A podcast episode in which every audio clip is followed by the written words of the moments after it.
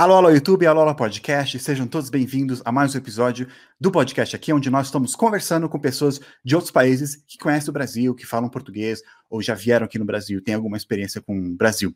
Na semana passada, nós conversamos com um português lá do canal Blue Channel, vai aparecer o link aqui se vocês quiserem clicar para ver também esse nosso podcast. Hoje nós temos um convidado especial que vem lá de longe, lá da Europa, lá da França, para conversar com a gente um pouquinho sobre como que é viver na França, como que é viver no Brasil, algumas diferenças culturais é, algumas diferenças linguísticas e algumas perguntas que vocês também fizeram anteriormente, nós vamos fazer para ele. O nome dele é Paulo Cabanes, ele é professor de francês, ele é comediante, ele é youtuber, ele faz tudo. E ele mora aqui no Brasil. E vamos conversar um pouquinho com ele. Então já quero entrar aqui, seja super bem-vindo, Paulo. Tudo e bem? aí, David, tudo bem? Tudo bem, galera? Muito obrigado pelo, pelo convite. É um prazer estar com vocês. Primeira obrigado, vez que Paulo. eu estou nesse canal. Sim, muito, seja super bem-vindo. Obrigado por aceitar o convite dessa conversa. Fiquei muito feliz.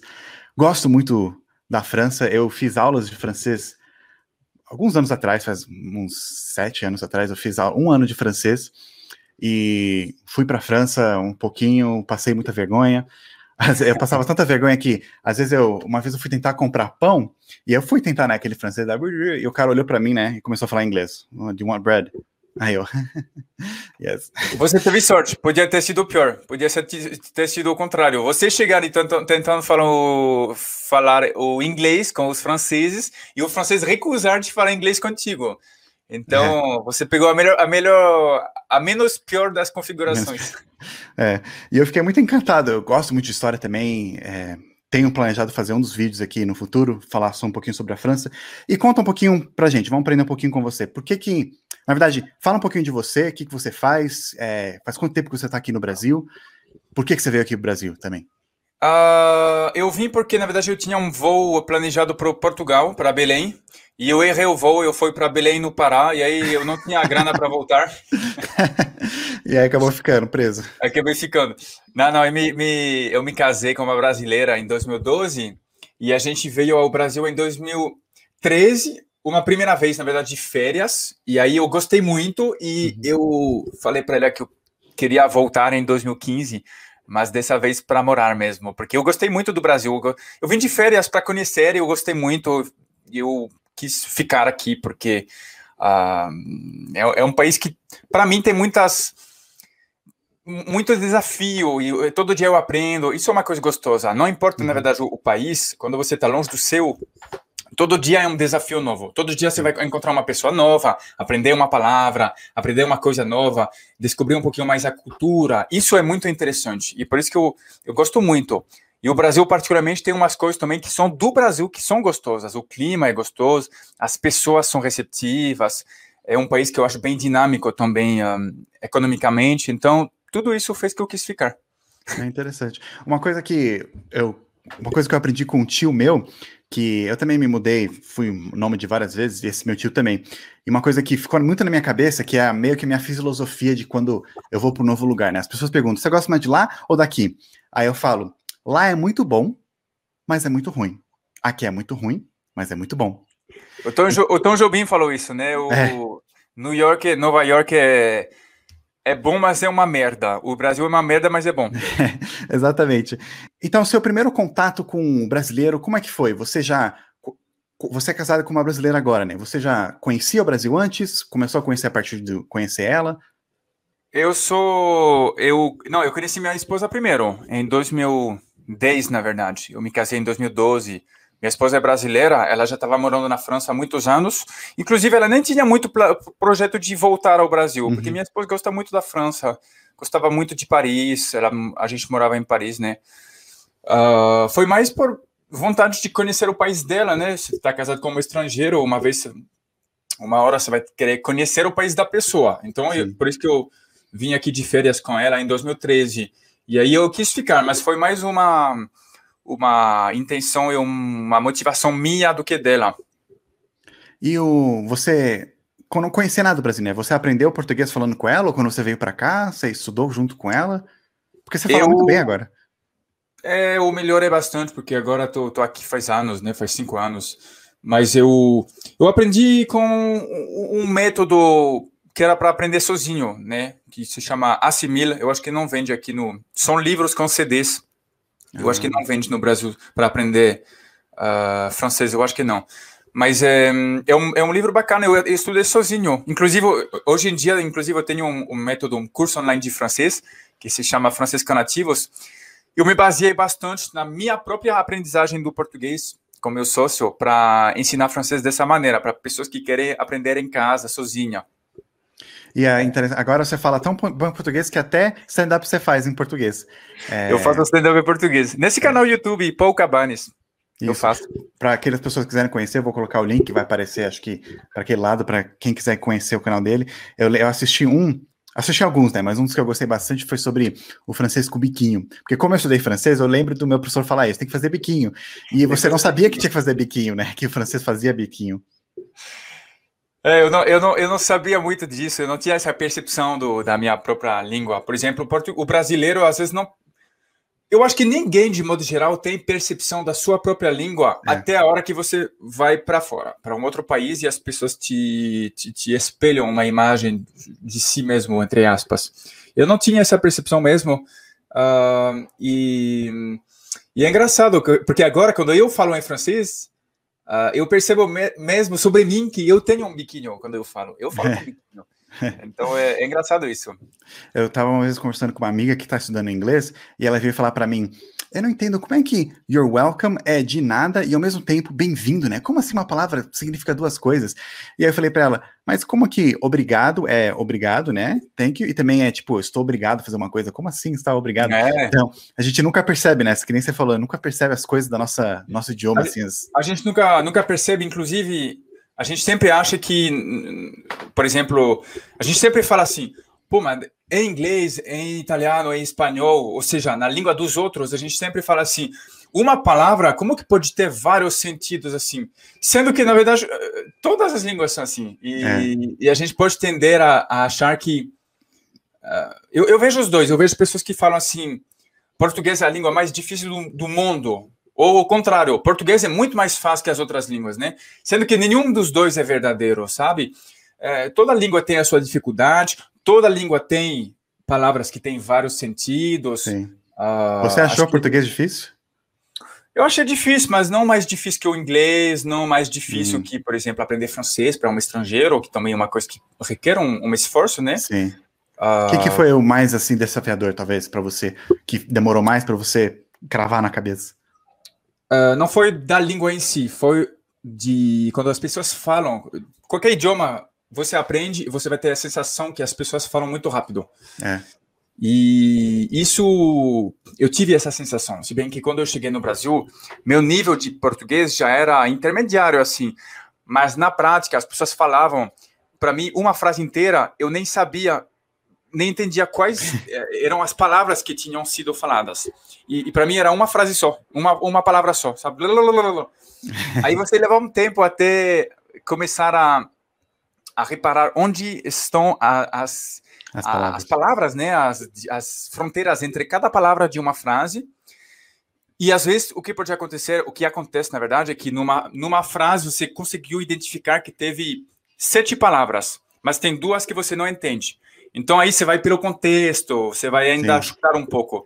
Até o, até o momento que você entende 99% do que as pessoas falam. Hoje em dia é o meu caso, eu entendo quase tudo. Às vezes tem uma palavra ou outra que eu não entendo, uhum. mas nem tanto. O que, que os franceses pensam assim do Brasil? Aqueles que não conhecem muito ou no dia a dia, assim, quando, fala, quando você fala, eu moro no Brasil com, com seus amigos franceses, o que, que eles falam? Nossa, Perigoso, Bom, meus amigos de modo geral, na França eles viajaram bastante, então acho que eles saem um pouco do, do clichê uh, que talvez uma pessoa que, que seja da França profunda e raiz tenha, que vai ser o quê? Praia, mulheres, futebol, uh, Rio, Amazônia.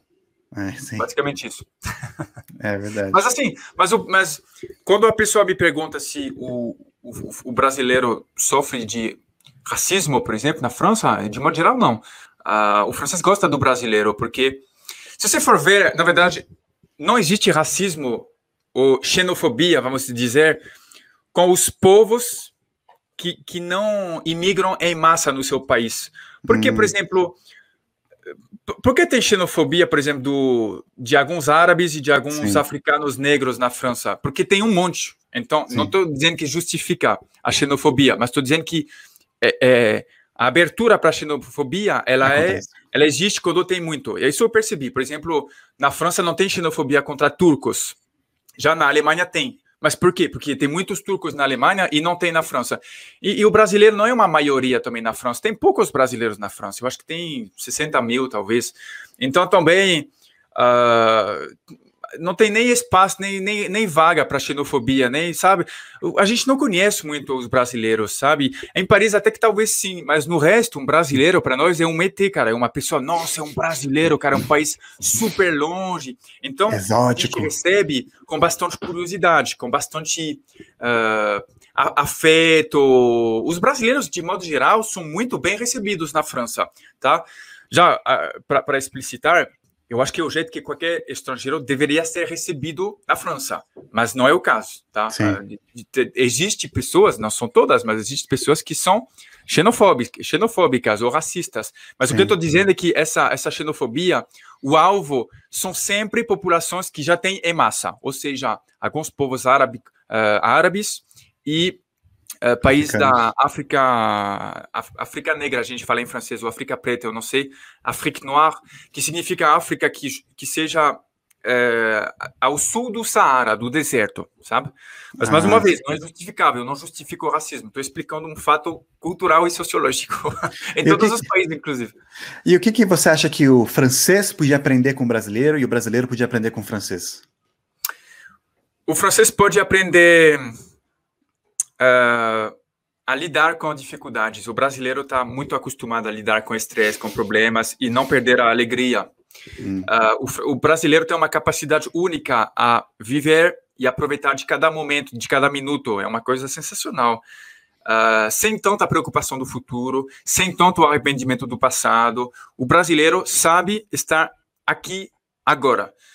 O brasileiro também sabe festejar. O brasileiro sabe se relacionar com pessoas. O brasileiro ele tem essa capacidade a, a, a ser simpático, a entrar em relação com pessoas de maneira muito fácil.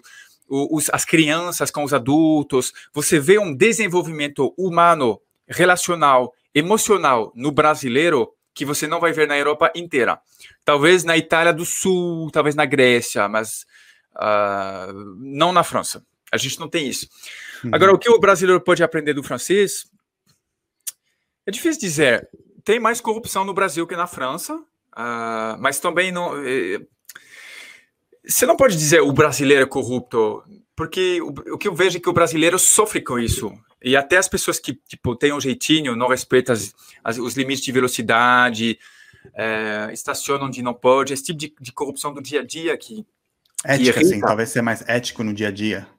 Eu diria isso, sim, mas também de, é difícil, porque os dois países não têm a mesma história, o mesmo contexto, sim. então é difícil dar qualquer tipo de lição sobre isso. Porque eu sei que o brasileiro, por exemplo, quando vai para fora, em geral, tende a se comportar muito bem, assim, a, a não ter esses, essas coisas. Então, eu acho que é uma coisa do brasileiro no Brasil, uh, que é triste, mas talvez tenha explicações históricas mesmo. É mas é a, é a única coisa que eu vejo muito. Talvez algumas coisas de Organização, é, sim, uma coisa, por exemplo, de organização, é, mais uma vez é uma generalização, né? Porque tem muitos brasileiros que fogem da regra, mas eu vejo bastante brasileiro que não tem planejamento financeiro. Plane... Se você perguntar, por exemplo, onde você se imagina daqui cinco anos? Uh, eu acho que se você perguntar para 100 franceses, você vai ter 99 que tem uma ideia precisa. Eu acho que se você perguntar para 100 brasileiros, a proporção não vai chegar a 99. Então, essa coisa eu acho que dá para aprender da, da Europa. Uh, sendo que, mais uma vez, depende muito da camada social e tudo, né? Sim, é verdade. O que, que é, falando assim em, em trocas de culturas, o que, que é comum, assim, um brasileiro, quando vai para a França, de fazer que é meio para francês assim, nossa, que estranho? o que você achou, assim, quando você veio para o Brasil, você teve que. Ah, é diferente, assim. Para mim, o, o, difícil, né? Eu acho que para o brasileiro a dificuldade é que o, o, o, francês e o europeu ele é direto na comunicação. Ele não enrola, não tem jogo de cintura. Ele fala as coisas de um jeito que para o brasileiro pode parecer muito mal educado, muito grosso, sabe? Uhum. E o brasileiro sofre com isso no início. E eu também sofri com isso pelo contrário, porque eu, eu eu já fui visto como um cara que fala direto demais, sabe? No contexto profissional, por exemplo. Algumas vezes eu tive esse problema. Não mais, porque eu acho que eu aprendi a, a comunicar de maneira mais uh, suave, entendeu? Uhum. Mas eu, eu, vejo, eu vejo que isso é, isso é uma diferença, a comunicação. Uh, de resto, alguns brasileiros falam mais alto, de modo geral, com esse calor humano, tudo, uhum. uh, e em lugares públicos é uma coisa que pode incomodar um pouco o francês, pode gerar um, um certo choque cultural.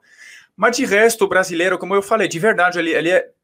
Cara, ele tem essas qualidades humanas uh, e essa, essa bondade em geral que é incrível, que a gente gosta muito. Então, é muito fácil para um brasileiro ir lá e fazer muitos amigos, sabe? Ah, e em geral Bom saber. Depois de alguns meses, o brasileiro já se sente muito integrado, porque justamente ele tem essa capacidade a ir ver as pessoas, a, a se relacionar, a fazer amigos, essa, essa coisa toda.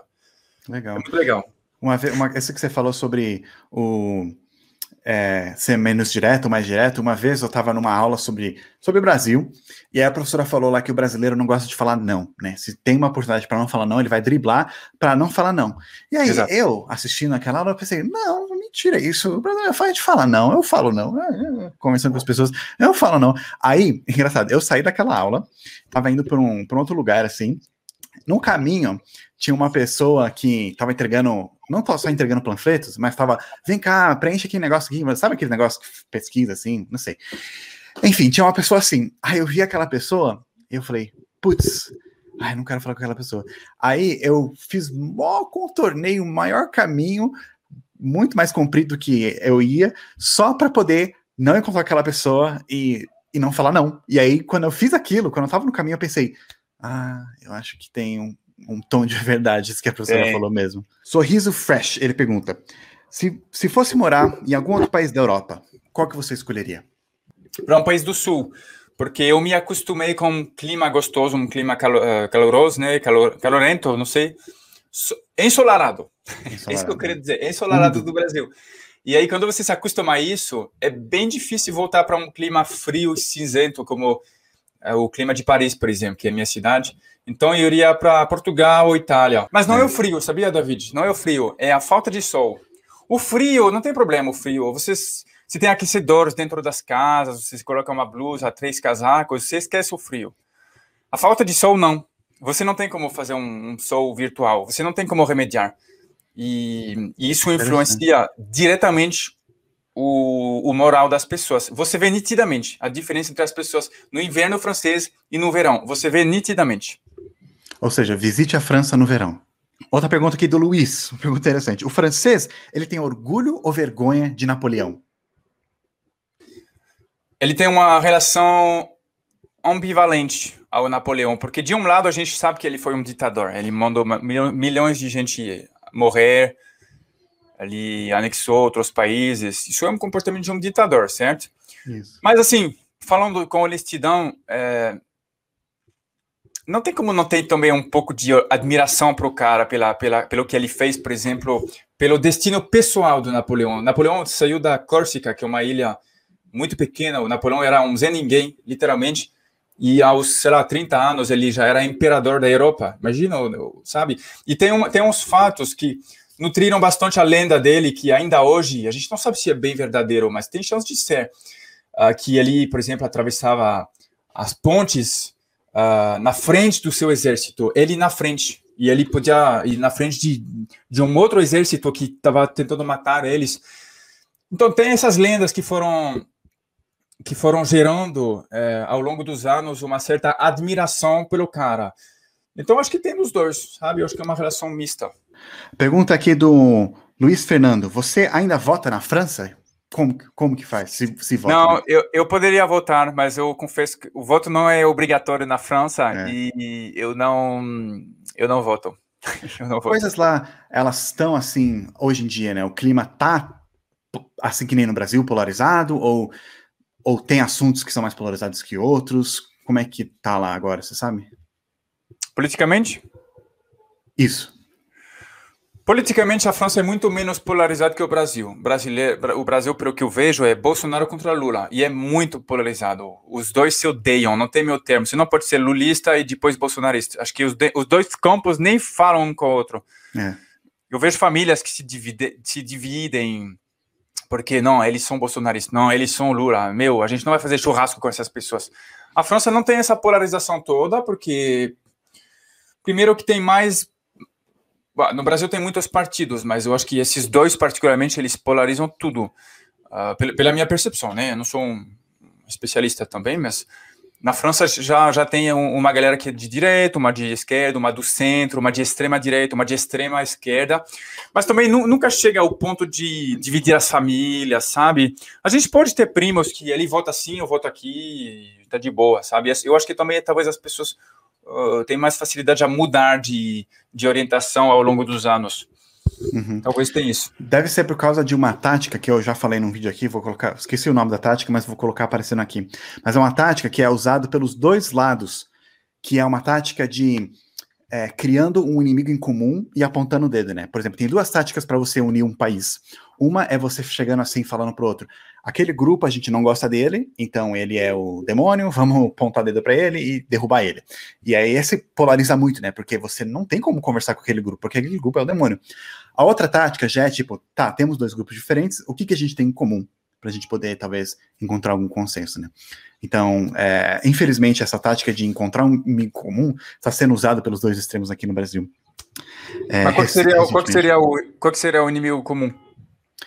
Então, do, do lado do Bolsonaro, o inimigo comum é qualquer um que vota no Lula. E do lado do ah, Lula é tá. é qualquer um que apoia o Bolsonaro. Tanto que, por exemplo, se eu chego e falo uma coisa, eu gostei uma, isso que o Bolsonaro fez, eu já sou um bolsomínio. Se eu falo, eu gostei uma coisa que o Lula fez, eu já sou um lulista. Ou, é, ao contrário também, né? Se eu falo, eu não gosto do Lula, eu, eu, sou um bolsomínio, eu não gosto do Bolsonaro, eu sou um lulista, né? Esse é o, o tipo de pensamento que as pessoas tentam implementar no Brasil para polarizar mais, sendo que não é verdade isso, né? E qual seria um exemplo da primeira estratégia que você deu, por exemplo?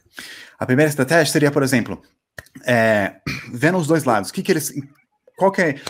A, qual que é um problema em comum que eles têm? Então, pobreza, como é que a gente vai resolver isso, né? Porque os dois acham que pobreza é ruim, né? Tanto a direita, a extrema direita, quanto a extrema esquerda acham que pobreza é ruim. Então, ao invés de ficar falando você é o demônio, reconhece, tá? A gente tem esse mesmo problema, nós dois achamos o problema ruim, mas discorda, o que, que eles discordam? Tá, na maneira que eles vão resolver aquele problema. Então eles podem uhum. conversar, ao invés de separar, né, não discutir, talvez con con conversar, e muitas vezes novas ideias surgem assim, né, de juntando duas, duas, dois lados. É, entendi, entendi. Outra pergunta aqui do Carlos Renato. Ele falou: vivendo há tantos anos no Brasil, ocorrem dúvidas na sua identidade? Por exemplo, sexual? não, ocorre na cabeça das pessoas que me conhecem, mas não na minha. Essa, essa dúvida de identidade que ele fala, você se, você se considera um francês abrasileirado ou um brasileiro afrancesado? É boa pergunta isso. Quando você mora fora do seu país vários anos, você acaba sendo nem daqui nem de lá. Todo mundo vive isso. Isso não nos primeiros meses, não, nem nos primeiros anos. É uma coisa de tipo, depois de três, quatro anos, você porque é o seguinte, eu nunca serei um brasileiro 100%, nunca. Eu estou aqui, eu me sinto muito francês ainda, porque tem muitas coisas que são enraizadas. Imagina, 25 anos morando na França, tem coisas que são enraizadas em mim mesmo, uhum. que eu não vou conseguir me acostumar no Brasil. Então é isso. Mas já o contrário acontece também. Eu volto para a França, tem muita coisa que eu já perdi, já, já esqueci como que é, já me abrasileirei em vários pontos. Então eu também não sou mais 100% um francês. Aí você vira o quê? Um bicho misto, um bicho que, que é literalmente nem daqui nem de lá. E é muito engraçado de ver que as pessoas em geral que vivem há vários anos fora do seu próprio país, elas. Uh, os amigos delas são amigos parecidos com elas. E meus próprios amigos, em geral, são pessoas que também já viveram vários, um, um bom tempo fora, entendeu? Uhum. E Eles entendem porque, porque aí são pessoas que te parecem, são pessoas que, que, que têm um pensamento que acaba, acaba sendo parecido com o seu. Então eu estou nessa situação, eu não me sinto nem 100% daqui, nem 100% de lá. Interessante. E para terminar aqui, uma pergunta do Igor Anjos. Ele pergunta: onde estudo francês no YouTube? Temos Estuda o seu canal também, né? Estu é, no meu pessoal não é tão voltado ao estudo do francês, é mais comédia, mas estuda pelo Francês com Nativos. Francês com Nativos, que é meu canal, junto com meu sócio, aí é só para estudar francês. A gente também tem um curso, uh, mas tem um curso gratuito também. Uh, não, não é só a versão paga, tem um curso gratuito de fonética que é bom. Você vai achar ele em qualquer. Na descrição de todos os vídeos tem esse mini curso. Então, Francisco Nativos. Instagram também, Francisco Nativos, você vai ver. Beleza. E beleza. E é isso aí. Algum comentário final? Agradecimento, viu, David? E parabéns pelo seu canal. Eu dei uma olhada, tá muito legal. Muito tô, obrigado. tô te seguindo e parabéns, você está trazendo conteúdo inteligente de uma forma uh, sempre muito com muita proximidade com os seguidores, eu acho muito legal. Obrigado a todos também por aguentar esse papo. Desculpa também, como o brasileiro faz, fala, desculpa qualquer coisa, se tiver falado alguma coisa. Lembrando também, tudo que eu falo é, é, é minha vivência pessoal, eu não, uhum. não pretendo ser o, o, dono da razão, tá? O dono da razão, ou proliferador de uma ideia. Exato. Mas é, mas é isso aí. Muito obrigado pela, pela presença. Muito obrigado, pessoal, por estar assistindo aqui. Então, não se esqueça, vou deixar, se você quiser conhecer um pouquinho mais o trabalho do Paulo, vou deixar as descrições aqui no, no canal embaixo, ou tem aquele izinho que você vê no canto da tela, para aqueles vendo no YouTube, né? Para aqueles vendo pelo, ouvindo pelo podcast, só acessar lá no nosso canal no YouTube que, e nesse vídeo na descrição que você vai achar lá. Então, na semana que vem, nós vamos conversar com alguém do México, se der certo, e vamos continuar com essa nossa série de conversa com pessoas internacionais. Então, eu vou ficando por aqui. Muito obrigado, Paulo, de novo. Nos vemos na próxima. Falou, gente. Abraço. Tchau, tchau.